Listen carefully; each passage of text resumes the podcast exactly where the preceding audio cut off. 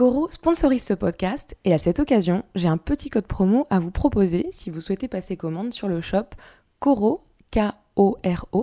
shopfr Vous bénéficierez de 5% de réduction avec le code Food Therapy en majuscule tout attaché. Parmi la multitude de produits du supermarché en ligne, on peut retrouver des fruits secs, des noix, des épices, des snacks, des super aliments, des pâtes, du riz, des sauces. Mais si je devais vous en conseiller un essentiel, c'est la purée d'amandes brunes. De loin, la meilleure purée d'amandes que j'ai pu goûter. Elle est onctueuse, ultra savoureuse. J'adore sa texture crémeuse et elle est suffisamment liquide pour s'étaler sur une tranche de pain complet ou ajouter un peu de gourmandise dans un bol de fruits et muesli. J'ai aussi un petit coup de cœur pour leur gamme barista, avec un lait d'avoine qui mousse facilement et un café à la vanille.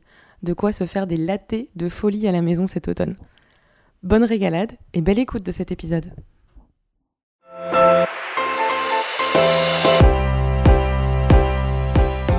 Bienvenue dans ce nouvel épisode de Food Therapy, le podcast qui explore l'alimentation comme outil thérapeutique. Je suis Marion Nico, créatrice de contenu et rédactrice indépendante, passionnée de food, de psychologie et des relations humaines, d'où mon petit côté psychologue de comptoir. Avec mes invités, je creuse le lien entre l'alimentation et notre santé dans sa globalité. Sur ce média, on remet l'alimentation au centre de notre bien-être, aussi bien de manière holistique et empirique qu'en nous basant sur des sources scientifiques. N'oubliez pas de suivre l'actu et les coulisses du podcast sur Instagram en suivant Food Therapy at underscore.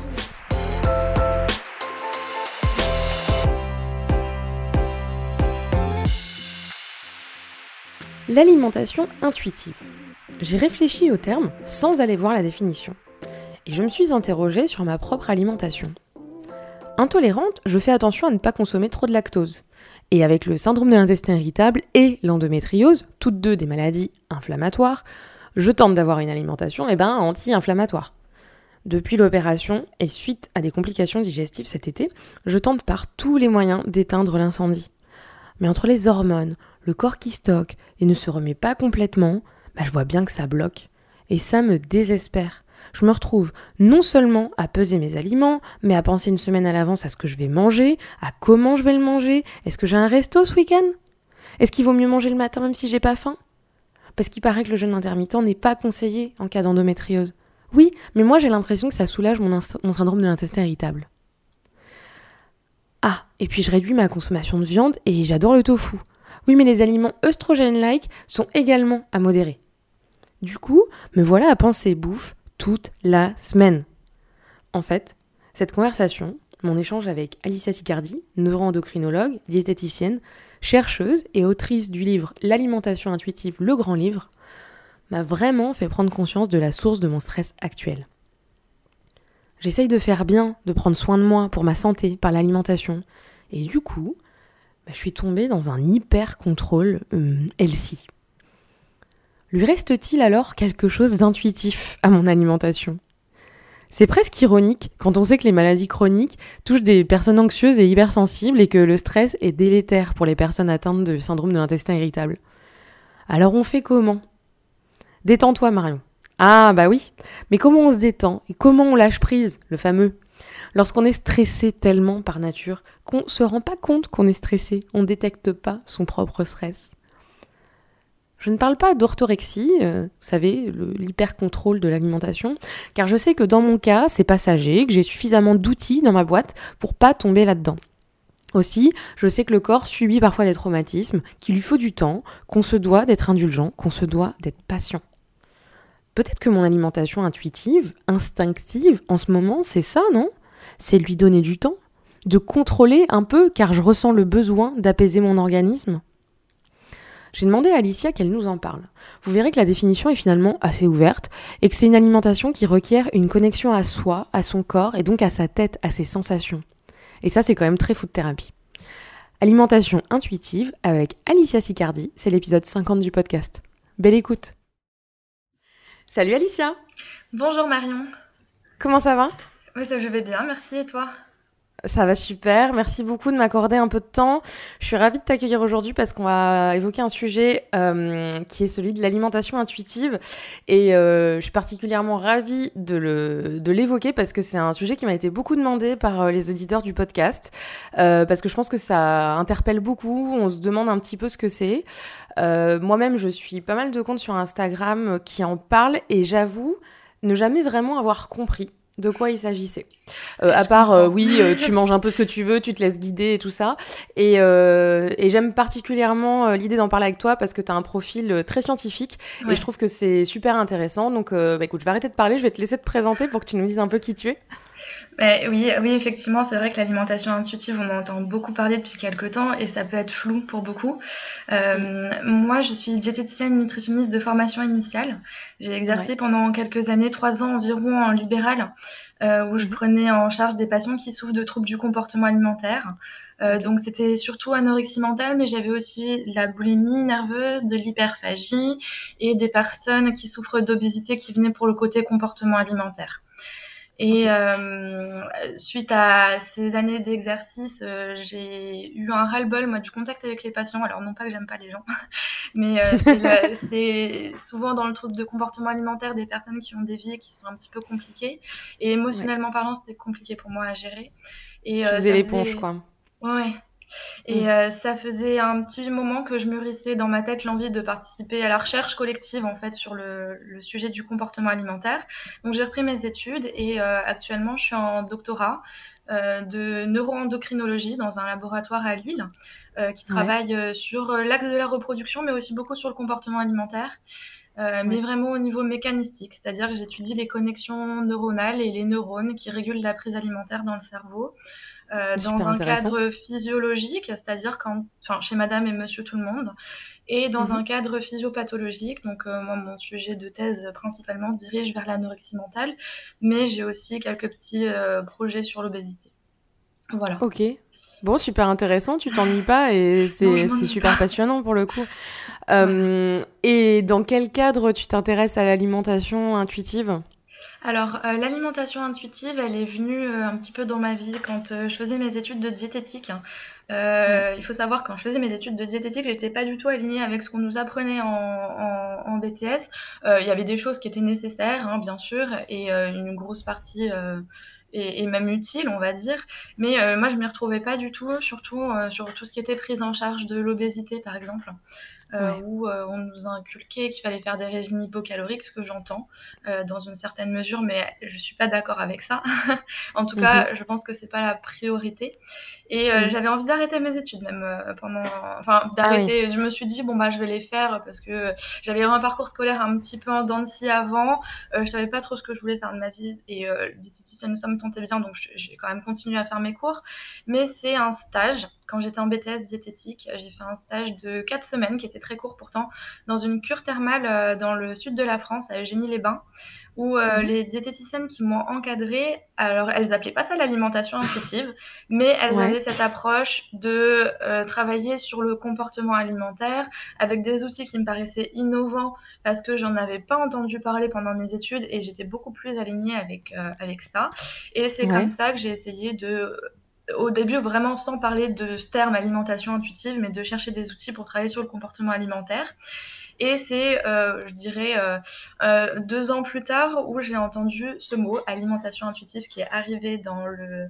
Alors peut-être pas de manière très étendue au début, mais en tout cas dans mhm. le domaine des diététiques, on, on, a entendu parler. Je me suis renseignée et en fait c'est deux diététiciennes aux États-Unis qui, en voyant que leurs patients euh, perdaient du poids sur le court terme, mais reprenaient tout leur poids quelques années, voire même juste quelques mois après un régime hypocalorique, se sont dit bah c'est peut-être pas la solution et euh, ont cherché des choses alternatives pour travailler peut-être plus efficacement, plus sur le long terme, tout en tenant compte de la santé physique des patients, mais aussi de la santé mentale. qui mhm. est peu évoquée finalement euh, euh, quand on parle de diététique, en, tout cas en ah, France. Ah c'est ouais, ouais.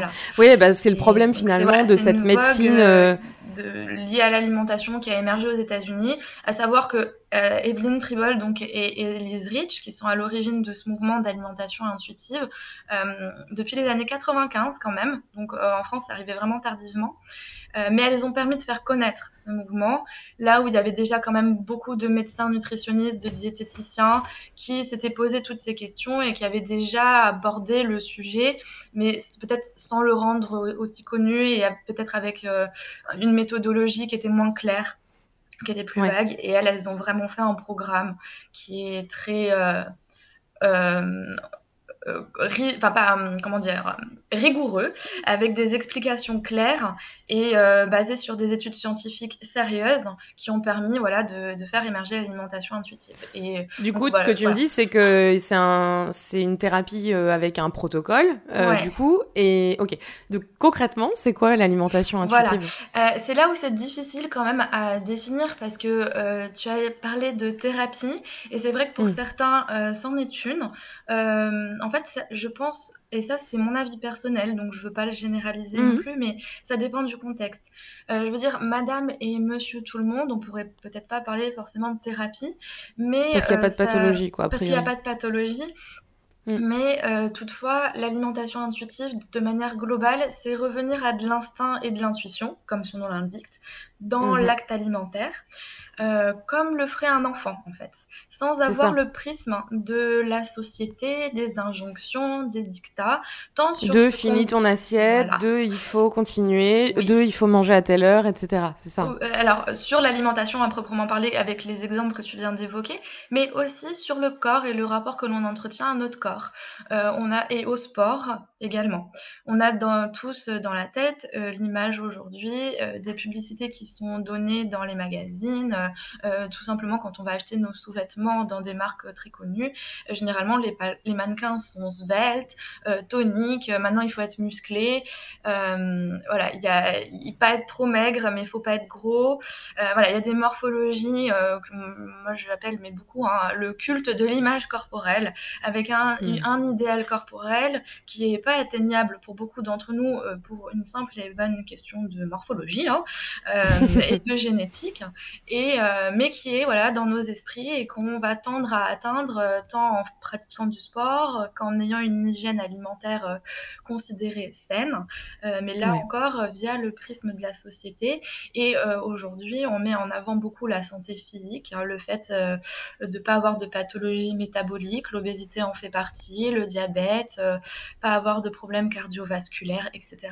Mais je pense qu'on occulte beaucoup la santé psychique, euh, qui mm. est donc euh, d'avoir un bon rapport à son alimentation sans stresser et y penser de manière persécutante tout le temps, et puis à son corps, en étant bien dans son corps. Euh, alors je suis pas pour le fait de s'aimer à tout prix envers et contre tous quand on a un lourd passé de, de différent avec soi-même, mais en tout cas d'avoir une neutralité dans notre rapport à notre corps que ça nous empêche pas de vivre au quotidien, et malheureusement c'est le cas de, de pas mal de personnes aujourd'hui.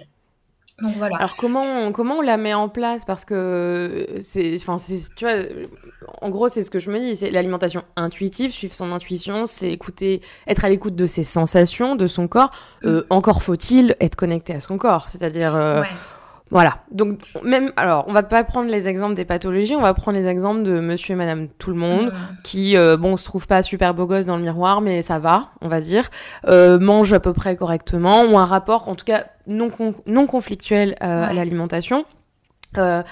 Même moi je vais me mettre dans cette catégorie là euh, je pense que c'est quand même compliqué euh, et du coup je me demande comment ça fonctionne. Euh, comment je me dis ok là j'ai envie de manger ça je le mange parce que comment on se détache de toute cette culpabilité ou même euh, quand on s'informe un minimum sur l'alimentation et qu'on sait euh, ce que ça représente. Je parle même pas des calories je parle de, de l'apport nutritionnel en fait de chaque aliment. On a une idée. Donc comment mm. on fait? Alors comment on fait, c'est une bonne question, mais avant de dire comment on fait, c'est pourquoi on le fait. Euh, est-ce que c'est utile? À toi comme à moi, alors voilà, dans, dans un cadre non conflictuel avec l'alimentation, de se poser autant de questions sur l'alimentation Et est-ce que ça, alors qu'on pense qu'on a un rapport serein à l'alimentation, ça vient pas quand même troubler notre rapport à l'alimentation sans même qu'on en ait conscience. Je sais, je vais loin. Dans le, le ouais, ouais, non, non, mais tout à fait. ouais. Mais euh, je pense que la question est légitime parce que là, si on prend Madame et Monsieur Tout le Monde, il s'intéresse à sa santé, euh, ce que je conçois, moi la première. hein. Euh, et je pense qu'on voilà, on, est, on vit dans un monde où, euh, où ne pas avoir de pathologie, c'est quand même euh, quelque chose qui nous tient à cœur et je l'entends. Et l'alimentation est euh, véhiculée comme étant le remède euh, qui nous permet de vivre longtemps heureux et en bonne santé. Euh, oui, mais non. Alors oui, d'une certaine mesure, parce que on va pas se leurrer que si on mange euh, euh, ultra transformé et ce jusqu'à la fin de nos jours, les études scientifiques aujourd'hui le montrent, ça a des répercussions néfastes sur notre santé. Oui, mais il y a un juste milieu. Aujourd'hui, on a des on a de l'éducation nutritionnelle dès le plus- notre plus jeune âge en fait à, l'école. Tout le monde sait ce que c'est que manger équilibré. Tout le monde, absolument tout le monde. Je veux dire, euh, même euh, dans la précarité la plus totale, euh, j'ai reçu en cabinet des personnes qui euh, étaient à la rue, vraiment, et qui, malgré le fait d'être dans une grande précarité, savent qu'il faut manger des légumes, des protéines, des Mm. féculents, de manière, voilà. et équilibré dans l'assiette, qu'il faut pas manger trop de sucre, qu'il faut pas manger trop de gras. En fait, ça, vous demandez à n'importe qui, euh, où que ce soit dans le monde, les gens le savent. Mm. Bon, alors pourquoi tout le monde sait euh, qu'est-ce qu'il faut faire et pourquoi on se retrouve avec autant de pathologies métaboliques, euh, pourquoi on se retrouve avec autant de troubles du comportement alimentaire, même si je sais que le sujet ici c'est madame et monsieur tout le monde. hein. Bah, peut-être parce que euh, la seule chose enfin, à faire ne se trouve pas forcément que dans l'assiette. Il n'y a pas juste l'équilibre alimentaire qui compte. Je pense qu'on on le rappelle. Quand même assez souvent en ce moment, hein, euh, puisque ça devient des thématiques assez euh, d'actualité. Et le rapport qu'on entretient avec l'alimentation, euh, il est important aussi, même pour madame et monsieur tout le monde. Et euh, se préoccuper de sa santé et de ce qu'on va mettre dans son assiette, c'est chronophage. Ça prend énormément de place dans notre temps, dans une journée. Qu'on le veuille ou non, on mange trois fois dans, par jour. Trois fois par jour, on va se demander qu'est-ce que je vais faire à manger. C'est une charge Et, mentale. euh, de, de, de ce fait, euh, qu'est-ce que je vais acheter aussi en course Euh, Et tout ça, c'est préoccupant, même quand on n'a pas de trouble du comportement alimentaire. Et Mm. retrouver ou trouver de l'intuition dans l'acte alimentaire, euh, ça passe par, euh, effectivement, comme tu l'as dit, euh, se reconnecter à son corps ou se connecter tout court à son corps, mais pas que. hein, Il y a d'autres. on va certainement pouvoir l'aborder dans ce podcast, hein, mais d'autres choses sur lesquelles on peut jouer. Mais effectivement, quand on parle d'alimentation intuitive, et cela peut devenir une nouvelle injonction, donc attention, il faut, je le mets avec des guillemets, euh, se Mm. connecter à son corps, en tout cas apprendre à se connaître, s'explorer, connaître comment on fonctionne, puisque euh, on sait aujourd'hui que deux êtres humains, même s'ils ont la même taille, le même âge, le même sexe, la même activité physique, euh, bah, ils ont un métabolisme qui est différent. Il y a l'effet psychologique qui va impacter. On parle beaucoup de microbiote. Le microbiote, dans les calculs de ration, il n'est pas pris en compte. Mm. Les expériences du quotidien, les aversions alimentaires, les- le goût alimentaire, le plaisir alimentaire, il va être différent d'une personne à, une autre. Et ça, on n'en tient absolument pas compte quand on calcule une Et aussi, je te, je te coupe, j'interviens, mais toi qui fais des études en neuroendocrinologie, Mm. en les en- endocrinologues, les hormones, euh, j'imagine qu'en tout cas, pour la femme, euh, les hormones aussi euh, intervient euh, dans la prise et la perte de poids, les variations de poids. Ah, tout à fait. Alors, euh, c'est rigolo parce que c'est vrai que c'est là où c'est le plus marqué pour les femmes, mais pour les hommes aussi. Les hommes ont des Mm. hormones sexuelles. Bien sûr, ouais. les androgènes, la testostérone en fait partie. Mais bon, euh, c'est vrai qu'eux, ils n'ont pas ce cycle euh, qui peut fortement influencer les envies alimentaires, notamment, je pense, les syndromes prémenstruels pour les femmes peuvent augmenter les nécessités physiologiques et donc, du coup, les envies de consommer du sucre ou des aliments à haute densité énergétique. Et effectivement, euh, le poids corporel d'une femme euh, enfin, en tout cas d'une personne menstruée, euh, varie au cours du cycle menstruel, mais aussi au cours de la vie en fonction des différents épisodes euh, hormonaux Mm. qui peuvent s'établir. Je pense évidemment aux grossesses et à la ménopause.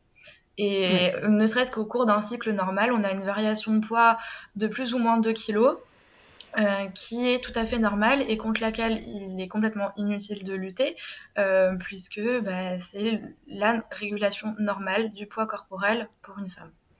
Ça peut être euh, exacerbé en cas de problèmes hormonaux. Je pense au syndrome des ovaires polykystiques, à l'endométriose, euh, et puis à tout un tas de pathologies qui, euh, la, thyroïde, tout ce qui est hyper-hypothyroïdie. Mm. Enfin, bon, je pourrais en citer d'autres. Hein, c'est les principales qui me viennent à, l'esprit tout de suite. Mais effectivement, ça peut modifier le poids et lié à des variations hormonales. D'accord. donc, ce que je peux comprendre un peu, euh, c'est que l'alimentation intuitive, finalement, c'est pas donné à tout le monde, quoi. En fait, ça dépend. En fait, je veux dire, là, il y a quelque chose que j'ai pas abordé, et c'est peut-être une erreur de ma part de pas l'avoir dit tout de suite.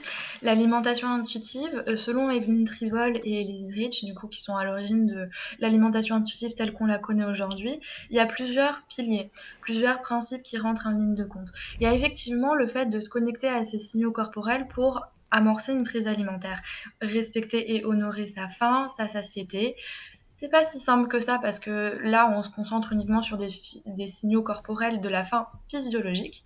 Mais aujourd'hui, et ça, je le travaille beaucoup dans mon métier en recherche, on sait que, et c'est parfaitement physiologique et pas du tout psychologique, et je tiens à le préciser, on a du plaisir alimentaire, c'est la régulation hédonique de notre prise alimentaire, qui peuvent donner lieu à des envies alimentaires qui sont tout à fait biologiques, physiologiques et auxquelles et c'est ce qui nous différencie, euh, et c'est ce qui nous différencie des animaux. Hein. Alors euh, oui, sur ce point-là, alors les animaux, ils ont euh, un circuit peut-être de, enfin des circuits de récompense qui sont peut-être un peu plus primitifs, mais qui sont là aussi pour les diriger dans la nature et leur dire tel aliment est toxique et donc du coup si je le goûte en toute petite quantité et que au goût il me plaît pas, euh, faut pas que je le consomme parce qu'il il contient mm. des molécules qui sont nocives et nous on l'a aussi hein, de manière très primitive, mais on a aussi cet instinct et à contrario, il va avoir envie l'animal de consommer. Je parle du mammifère développé en tout cas, mm. il va avoir envie de consommer peut-être des aliments euh, qu'il trouve bons en goût, euh, parce qu'il y a des nutriments dedans qui sont bons à sa santé. Et ça, nous, mm. on l'a aussi. Oui, mais il n'y a pas de gars de gargantua, tu vois. C'est vraiment oh, un truc finalement, c'est ça qui nous différencie des, animaux. Et, euh, et dans la sexualité aussi d'ailleurs. Hein, le plaisir, en fait. Mais bon, bref, c'est un autre sujet. Mais euh, c'est très intéressant aussi, mais effectivement, c'est un autre sujet. Mais cela dit, pour la... en tout cas pour ce qui est de l'alimentation, le plaisir et les envies alimentaires sont parfaitement normales et physiologiques, à condition qu'elles ne soient pas persécutantes. Et là, c'est pour Madame et Monsieur tout le monde, en tout cas, pas forcément ce qu'on retrouve. C'est plutôt euh, chez des personnes qui vont souffrir de troubles du comportement alimentaire, de compulsions alimentaires qui peuvent être liées à l'alimentation, mais aussi à des pathologies, avoir un parasite, avoir du diabète ou des choses comme ça, peuvent mener à des compulsions alimentaires. Euh, mais bon, voilà, donc il y a cet aspect plaisir alimentaire. Il y a un aspect émotionnel aussi, on parle beaucoup d'alimentation émotionnelle euh, mm. aujourd'hui. Euh, l'alimentation intuitive vise aussi à travailler ce côté émotionnel qu'on a aux aliments. aujourd'hui, il y a une injonction qui dit que quand, j'ai, quand je mange en réponse à une émotion, bah, c'est pas bien non plus parce que mm. bah, je mange pas parce que j'ai faim, je mange parce que j'ai une émotion. Et ça, madame et monsieur tout le monde se pose la question, on l'entend aussi. Et c'est pas vrai. Euh, je veux dire, on est tous des mangeurs émotionnels, moi, toi et le commun des mortels. C'est normal. C'est que les zones qui génèrent et qui régulent les émotions dans le cerveau sont hautement connectées aux circuits qui régulent la prise alimentaire. Euh, le, le, cerveau, c'est pas des boîtes euh, collées les unes aux autres qui n'interagissent pas les unes avec les autres. Tout est interconnecté. on n'a pas une zone qui régule la faim et la satiété. On a plusieurs zones qui communiquent entre elles, c'est très complexe, tout n'est pas élucidé et c'est l'ensemble de toutes ces informations qui vont conduire finalement à un comportement alimentaire serein ou pas.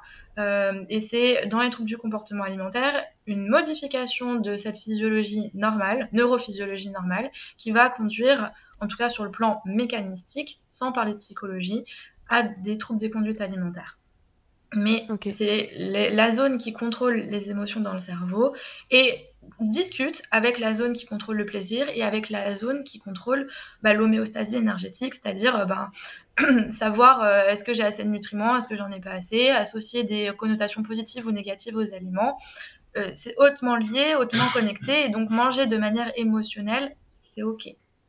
Parce que c'est normal. Mais alors du coup, à quel point nous, on peut agir là-dessus? Tu parles de contrôle, et finalement, c'est le grand problème de l'alimentation aujourd'hui. Mm. Et c'est le problème que même moi, des fois, je me pose la question, je me dis, euh, mais est-ce que je deviens pas un peu orthorexique?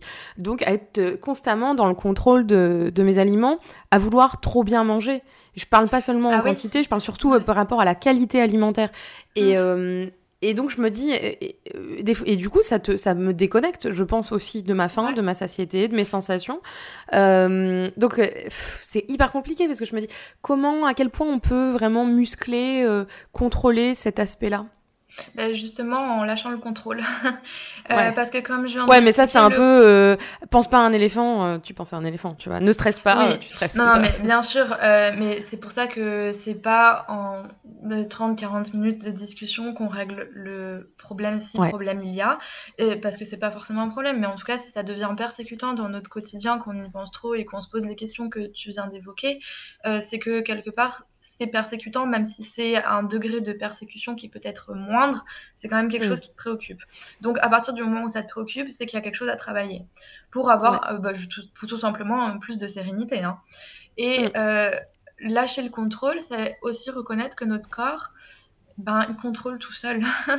et que en l'écoutant, et ça, c'est un travail de longue haleine hein, euh, qui peut être barbant un petit peu de se dire bon bah ok plusieurs fois par jour me demander si j'ai faim, si j'ai envie de manger, de savoir si l'envie de manger elle a été provoquée. Bah, ça peut être contre-intuitif au début, mais mm-hmm. pour d'expérience, euh, le faire euh, quotidiennement pendant un certain temps jusqu'à être serein, ça mène à l'intuition derrière.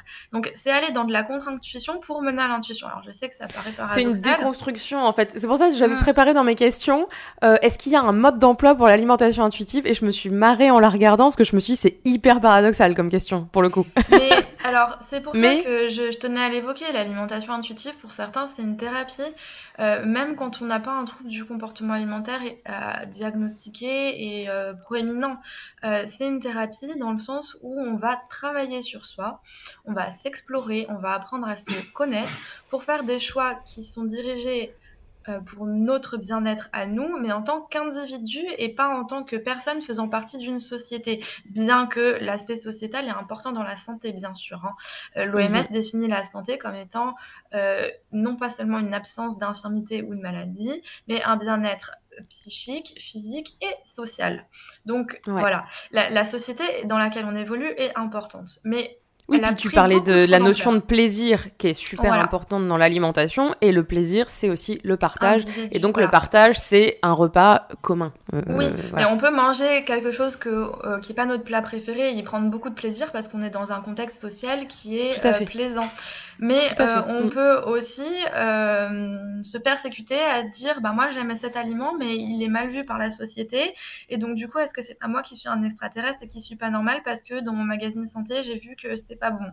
Euh, ouais mais non mm. bah, c'est là où je parle de revenir à son individualité, à son au fait qu'on est unique, à sa spécificité et faire des choix alimentaires en fonction de notre individu et pas en fonction des règles générales.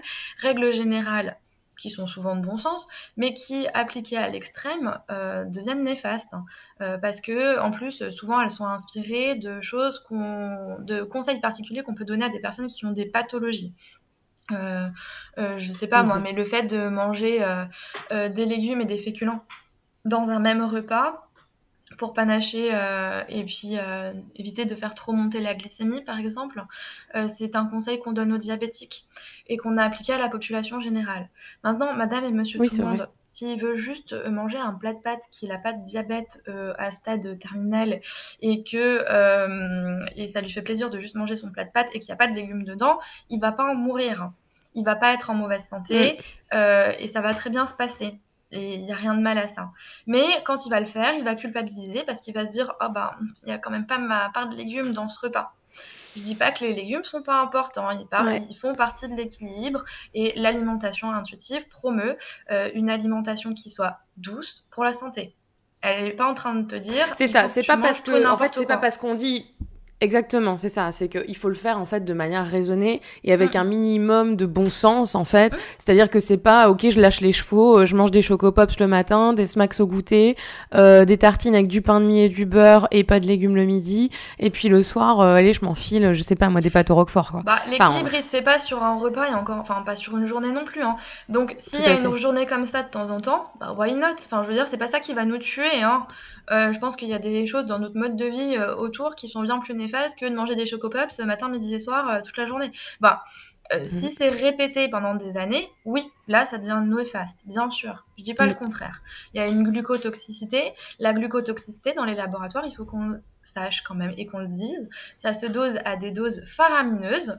c'est l'équivalent de, de 10 paquets de sucre euh, pas euh, juste d'une cuillère de sucre. Donc oui, bien sûr, on voit que l'excès, mais c'est important ce mot excès de sucre euh, est néfaste, mais le sucre, on en a besoin. Notre cerveau, il se, il se, nourrit de 120 grammes de glucose pur par jour. Bah, S'il n'est pas apporté par l'alimentation, le corps, il en fabrique par lui-même. Preuve qu'il mm. en a besoin, parce que si on l'apporte pas nous, lui, il sait le refabriquer.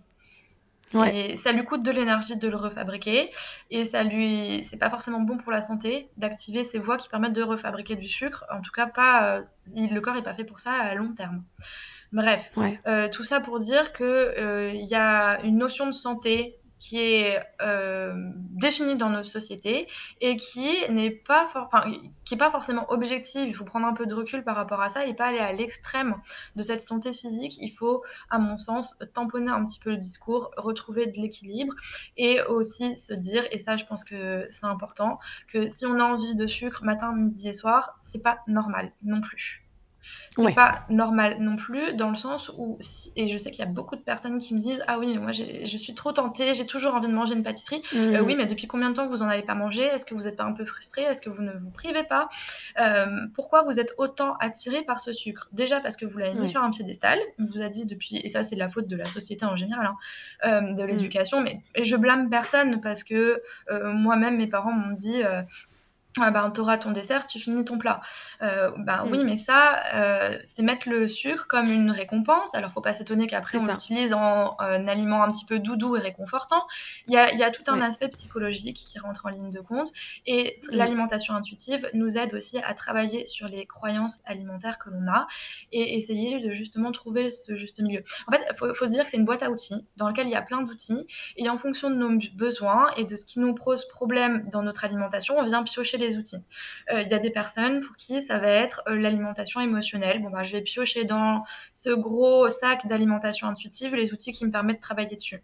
Mon problème, c'est mon rapport à mon corps. Je me trouve euh, pas bien quand je me regarde dans un miroir. Bah, il y a des, outils de l'alimentation intuitive qui sont basés sur souvent des outils psychologiques des, des ouais, c'est ça que je voulais te c'est ça que je voulais mm. te demander. J'aurais bien aimé qu'on dise un petit peu concrètement euh, quels sont les outils pour euh, se reconnecter euh, à son corps et à sa, ouais, à son corps, parce que ça commence par là en fait. Hein. Ça commence par là. Bah, alors la, la liste est interminable parce qu'en plus elle va dépendre de la créativité, de l'imagination et du thérapeute et du patient si on parle d'une consultation diététique par exemple axée sur l'alimentation intuitive mais aussi juste de euh, madame et monsieur tout le monde de euh, euh, bah, il va piocher des outils il va se dire est-ce qu'il peut pas se les adapter à sa sauce et ça marchera aussi. C'est d'abord pour se reconnecter à son corps c'est euh, la pleine conscience, quelque chose que j'utilisais beaucoup en cabinet, euh, dont on parle beaucoup en plus en ce moment, mais qu'on peut appliquer à l'alimentation. Euh, la pleine conscience, c'est, je sais pas moi, faire un scan corporel pour, euh, dans, sa tête, je ferme les yeux et je vais passer en revue toutes les zones de mon corps, par exemple, euh, et peut-être dans le cadre de l'alimentation, m'attarder un petit peu plus sur mon ventre et tout mon appareil digestif, à me demander est-ce que j'ai une crampe dans l'estomac, est-ce que euh, j'ai le ventre qui gargouille, est-ce que j'ai une sensation de faim, est-ce qu'au niveau de la bouche, je salive beaucoup, au contraire, j'ai la bouche un petit peu sèche, est-ce que au niveau de mes odeurs, mes sens sont très importants? Là maintenant, est-ce que du coup je perçois mieux les odeurs? Est-ce qu'il euh, y a des bruits ou des discussions autour de moi quand on parle de nourriture qui peuvent me donner envie de, manger? Et euh, se, reconnecter à soi et au monde qui nous entoure pour à la fin dire bah, j'ai faim ou j'ai pas faim. Alors je sais que ça, ça fait tout un, cheminement un peu compliqué juste pour aboutir à la, au résultat j'ai faim ou j'ai pas faim. Non, je pense pas, mais... ouais, ouais, non, mais en fait, ce que tu décris, là, ça paraît, ça paraît, ça paraît, oui. C'est ça, on va pas passer dix ans non plus à se poser la question est-ce que j'ai faim, est-ce que j'ai pas faim, mais ça, oui, c'est ça. C'est là, c'est l'explication pas à pas, mais euh, voilà. Et au cours, euh, pour construire le repas aussi, en, tout ce qui est pleine conscience, on peut faire des repas intuitifs, ouvrir son frigo et puis tout ce qui nous passe par la tête, euh, enfin tout ce qui nous donne envie, le mettre sur la table. Ça, ça fait partie d'un exercice d'alimentation intuitive pour se connecter à qu'est-ce que moi, dans le moment présent, j'ai envie. Parce que bon bah alors ça, quand je le dis, les gens me disent que c'est des histoires de perchés charlatans. Euh, oui, mais non. mais quand j'ai envie de radis pour ou quand j'ai envie d'un cookie ou quand j'ai envie de de je sais pas moi, d'un morceau de viande, c'est aussi que depuis ma naissance, mon corps a emmagasiné que c'est dans ces aliments euh, que je trouve tel ou tel nutriment. Je prends l'exemple des, hmm. de, la viande, c'est dans la viande. Bah, C'est une mémoire corporelle finalement. Enfin, je veux dire, il n'y a rien de. c'est prouvé scientifiquement quoi. Enfin, complètement prouvé scientifiquement, mais le, le, jour où votre corps vous manifeste l'envie de manger des radis, de la viande, un cookie, c'est qu'il sait que c'est dans cet aliment qu'il va trouver les nutriments dont nos cellules ont besoin. Et donc, du coup, il va hmm. diriger notre esprit vers euh, l'envie, manifestée par une envie alimentaire, donc c'est pour ça qu'elles sont aussi importantes, ces envies alimentaires, de consommer ces aliments-là. Et ça marche aussi pour les cookies, les moelleux au chocolat, les Kinder Bueno, même si je sais que euh, à l'époque ça n'existait pas. Ben, aujourd'hui, le corps a emmagasiné que c'est dans ces aliments-là aussi qu'on peut trouver des, des nutriments ou sur le moment T, on a besoin. Il y a aussi que, ben, on, l'abordait un peu tout à l'heure, à force de frustration, privation, il y a un petit peu le, corps est un petit peu détraqué, on va dire, même chez Madame et Monsieur tout le monde, et va nous pousser à avoir envie de consommer ces aliments-là parce que on les a évités pendant trop longtemps et ça devient, mm. euh, alors, une obsession. Euh, je pèse mes mots, c'est pas une obsession au point de peut-être nous rendre agressifs ou etc. pour pouvoir les consommer, mais qui reviennent en boucle dans nos têtes, qui nous font penser qu'on est addict à ces aliments alors qu'en fait on s'en est trop privé. Bon, parenthèse close, l'alimentation intuitive permet aussi de donner des outils pour travailler sur ça. Mm. C'est vrai que c'est pas très concret là comme ça quand on parle d'alimentation intuitive et c'est vrai que c'est une méthode qui méthode. C'est pas une méthode, mais en tout cas c'est un process qui aujourd'hui est assez critiqué parce qu'il y en a beaucoup qui disent oui mais c'est n'importe quoi, c'est manger ce qu'on veut quand on veut, mais c'est euh, promouvoir l'obésité, c'est promouvoir euh, euh, le diabète, c'est promouvoir le fait de manger des aliments ultra transformés. Non, on a tous conscience que manger trop gras, trop sucré, ultra transformé, c'est pas bon pour la santé, mais c'est juste pas une raison suffisante pour s'en priver tout le temps. Et c'est retrouver de la sérénité dans l'acte alimentaire, ça passe par faire la paix avec les aliments, les aliments tabous qu'on diabolise. Mm. Et ça passe Moi, je pense que c'est, ça me paraît pas, hum, ouais, ça me paraît pas complètement euh, aberrant et, et, pas tellement difficile à mettre en place finalement. Et j'aime l'aspect où, on, où en fait on va se reconnecter à soi et, et se faire des scans euh, émotionnels et corporels. Je trouve ça super intéressant.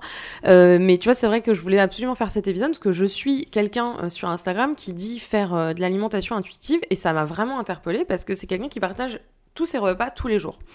Euh, sur Instagram. Et pas du très coup, intuitif non plus. Puis l'alimentation intuitive, c'est justement pas aller copier les autres, mais faire en fonction de soi pour justement euh, ramener une alimentation peut-être individuelle. Mais en fait, l'exemple parfait, c'est un bébé.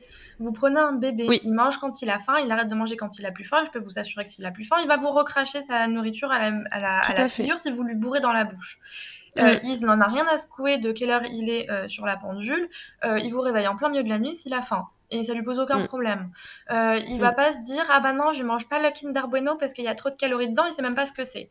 Il va mm. pas manger que des Kinder Bueno, il va étonnamment vous demander de la purée de brocoli. Euh, j'exagère peut-être à l'extrême, mais euh, s'il en a envie, il va vouloir manger ça et rien d'autre parce que il est, il n'y a pas ce prisme de la société qui a classé les aliments en bons et mauvais.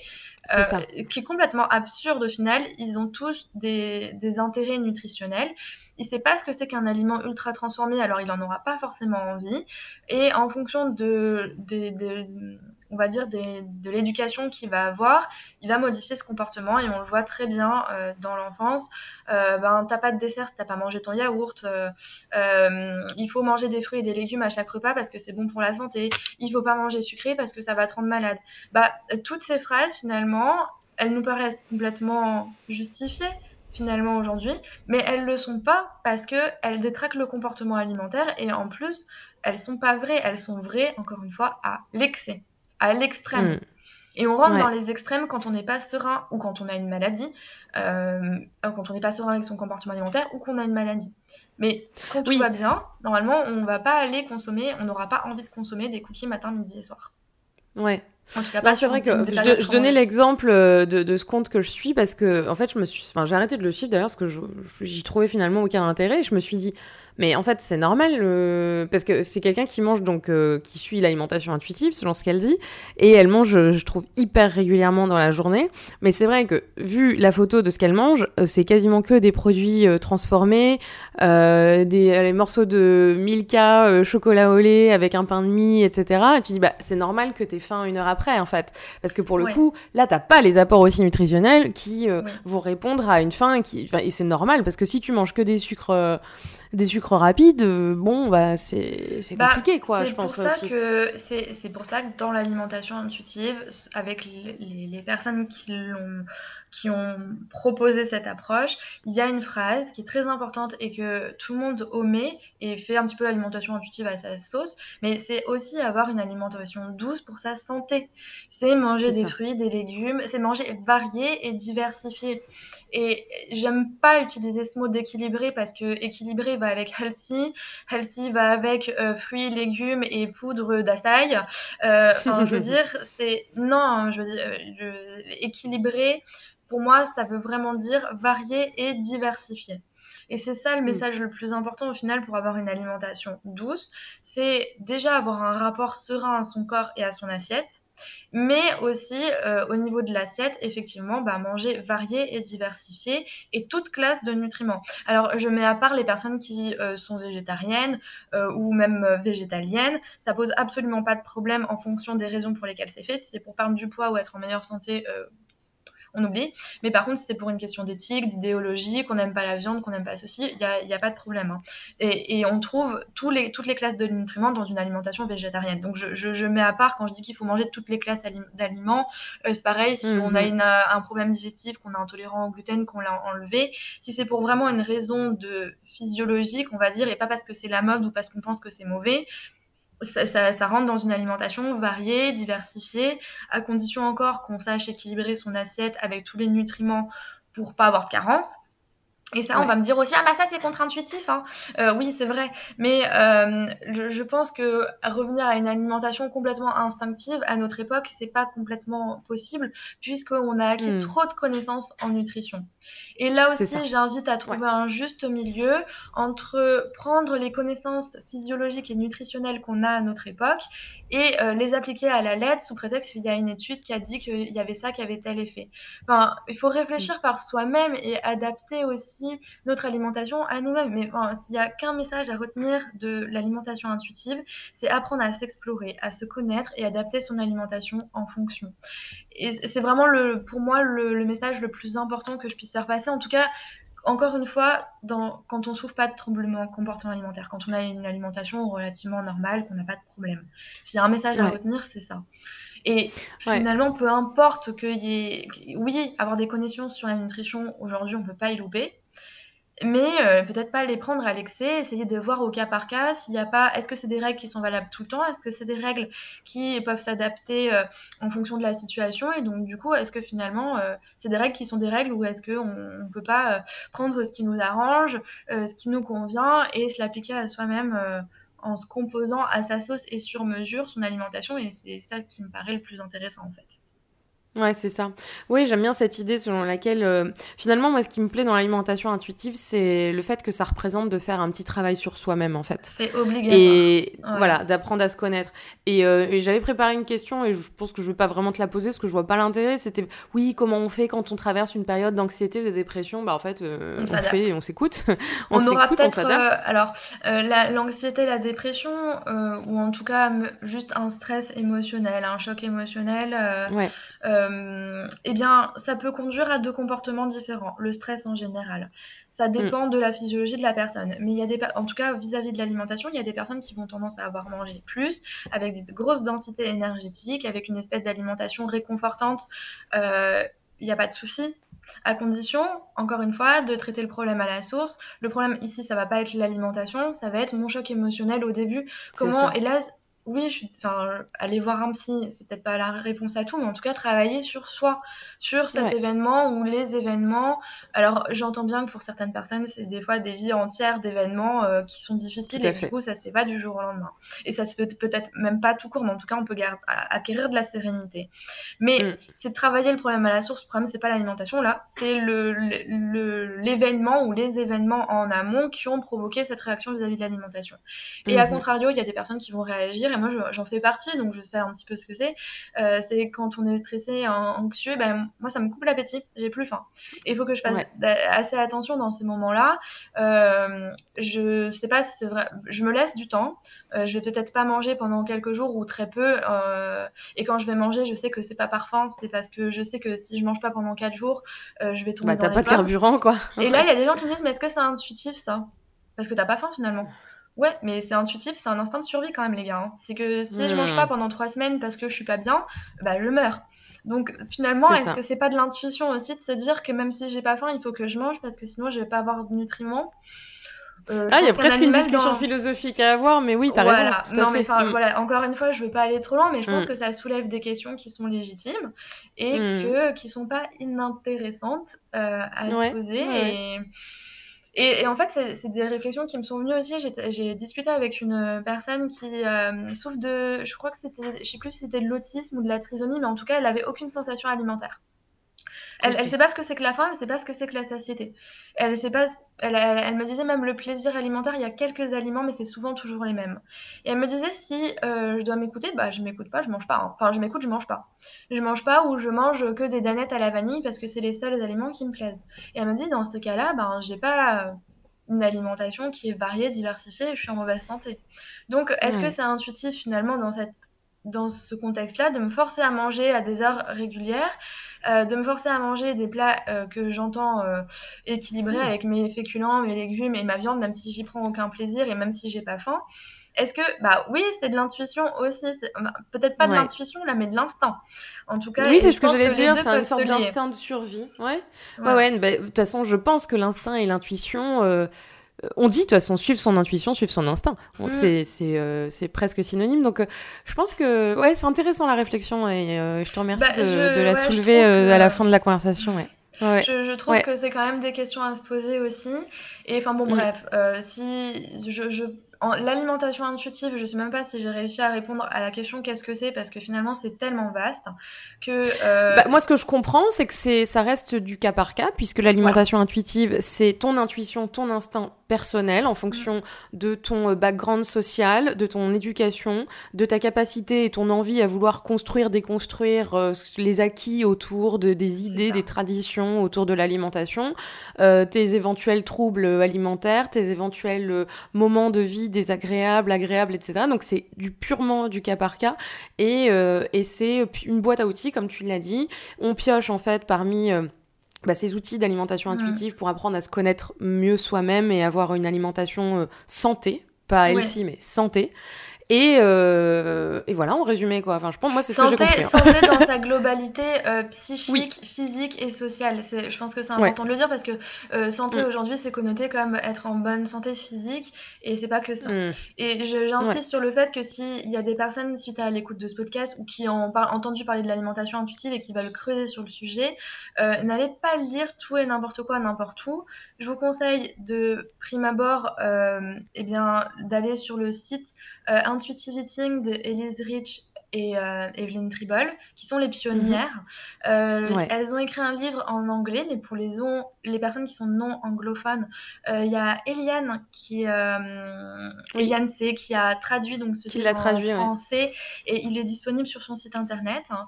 Et de mon côté, j'ai écrit un livre aussi sur le sujet qui est, je pense, et complémentaire parce que moi je vais aborder vraiment toutes les, parties euh, physiologie, régulation du comportement alimentaire d'un point de vue euh, parfaitement physiologique. Euh, et puis je parle de cette fameuse alimentation de l'enfant au début. J'explique un petit peu le mouvement du body positive. Il y, a, plein de petites choses aussi qui se trouvent dedans. Mais en tout cas, aller vers des références. Le, Evelyn Tribble et Elise Rich en premier quand vous voulez vous renseigner. Et une fois que vous vous êtes renseigné là-dessus, si vous voulez acquérir des outils supplémentaires, à ce moment-là, vous pouvez aller piocher un petit peu à droite à gauche. Mais entendre pas, enfin, au moins lire une source fiable et avec un mm. discours nuancé de l'alimentation intuitive au début, c'est important pour pas se dire que c'est juste manger quand j'ai faim, arrêter quand j'ai plus faim, ou que c'est la porte ouverte euh, à euh, manger ce que je veux à volonté et euh, et, à, attraper des maladies métaboliques, c'est pas, pas, le but de l'alimentation intuitive. Ouais, ouais, non, bien sûr. Ton livre, c'est L'alimentation intuitive, le grand livre. Euh, j'ai deux dernières questions qui sont les deux dernières questions euh, récurrentes du podcast. Je voulais te demander, même si j'ai une petite idée, de ce qui, est ton, ce qui serait ton food mantra, donc ton slogan lié à l'alimentation. Bah, de se faire confiance. Moi, j'ai pas de phrases qui me reviennent pour moi. C'est vraiment euh, s'explorer et, se connaître et adapter du coup son alimentation à soi-même. Mm. Et puis c'est un conseil que je donne à tout le monde parce que c'est la clé de la sérénité quand même dans l'acte alimentaire et dans le rapport à son corps. Ouais. Et ton plat émotion, ton plat réconfortant, ton plat doudou Alors disons que ça varie énormément. J'ai des périodes. Là en ce moment c'est les, les, ravioles de Royan, mais ça fait un petit moment. Hein. Ça fait genre euh, quelques mois. Ah oui? Ouais. Euh, en plat salé puis les cookies en plat sucré, mais ça c'est éternel. ok.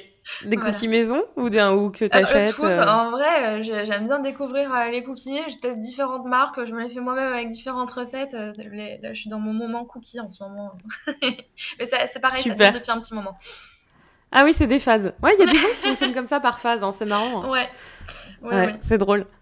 Merci beaucoup Alicia euh, de nous avoir éclairé, c'était vraiment euh, passionnant. Moi j'ai appris plein de choses et euh, même si c'est ça, on n'a pas donné peut-être un mode d'emploi, une définition. Il n'y a pas un bouquin avec un, des bullet bah. points et faut faire ci, faut faire ça, nanana. Un peu quand même. Je pense qu'il y a quand même des clés et j'aime beaucoup ce que tu as dit à la fin. C'est voilà, ce podcast peu importe les épisodes, c'est toujours euh, une espèce d'introduction euh, au thème évoqué. Et après, c'est les, on vous donne des clés pour, euh, pour aller vous informer par ailleurs davantage et trouver d'autres sources d'informations pour nuancer les propos. Et c'est ça qui est bah, important et on devrait le faire dans tous les sujets en fait. tout à fait il y, aurait tellement de choses à dire. Je pense qu'il y a plein de choses que j'ai pas abordées et qu'il faudrait aborder pour parler d'alimentation intuitive dans les clous on va dire. Et ça voilà au moins, il y, a, quelques petites idées qui découlent, je pense, de, cette intervention et qui vous permettent peut-être d'aller chercher un peu plus de votre sujet, sur le sujet, euh, de votre côté. Et voilà.